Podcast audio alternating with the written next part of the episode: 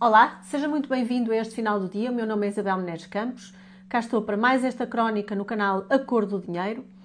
E hoje vou falar sobre uma notícia que este fim de semana saiu no Expresso e que nos dava conta da uh, recomendação ou das 50 recomendações ou alertas que o Tribunal de Contas decidiu emitir para o novo governo.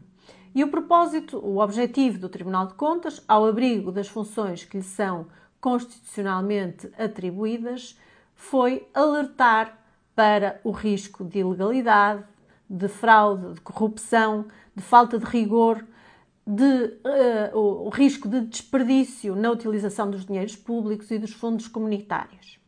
São cerca de 50 recomendações e alertas, não posso aqui falar todos eles, mas o Tribunal de Contas chama a atenção, por exemplo, para a necessidade de prestar melhores contas. O Tribunal de Contas quer saber, uh, quer ter uma informação completa acerca do património imobiliário e financeiro do Estado, bem como acerca da dívida pública, isto para não haver, naturalmente, contas escondidas. Entende que se deve dar prioridade à avaliação custo-benefício nos investimentos públicos, coisa que nem sempre acontece, porque parte-se da ideia de que o dinheiro público é dinheiro de ninguém e, portanto, muitas vezes não há a preocupação de aplicar os dinheiros públicos com eficiência. Alerta ainda o Tribunal de Contas para o risco de inconsistência de algumas participações do Estado nas chamadas empresas estratégicas, como é o caso da TAP. Faz uma série de recomendações sobre este tema, designadamente os conflitos de interesse, quando uh, alguns gestores transitam do órgão regulado para o órgão regulador, como aconteceu com a ANA Aeroportos para a Autoridade Nacional de Aviação. Quanto aos fundos europeus, lembra a necessidade de melhorar os procedimentos para combater a fraude e a corrupção chama a atenção para a necessidade de maior rigor na contratação pública, designadamente na aquisição de bens e serviços. Eu já falei aqui há uns tempos sobre as alterações que houve o ano passado à lei da contratação pública e que permitem eh, muitas aquisições sem submeter a concurso público.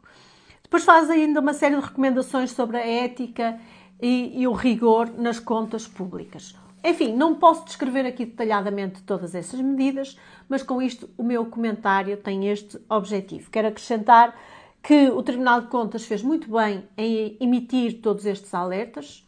De resto, as instituições existem para isto mesmo e servem uh, para isto mesmo, de acordo com as competências que estão constitucionalmente atribuídas ao Tribunal de Contas, porque infelizmente em Portugal há uma cultura de desperdício dos dinheiros públicos, de falta de rigor, de falta de ética, e uh, é isso que o Tribunal de Contas pretende combater ou prevenir com estes alertas.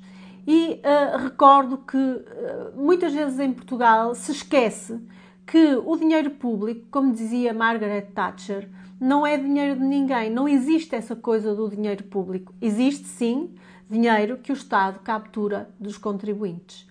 Pense nisto. Ainda vamos a tempo de combater o socialismo.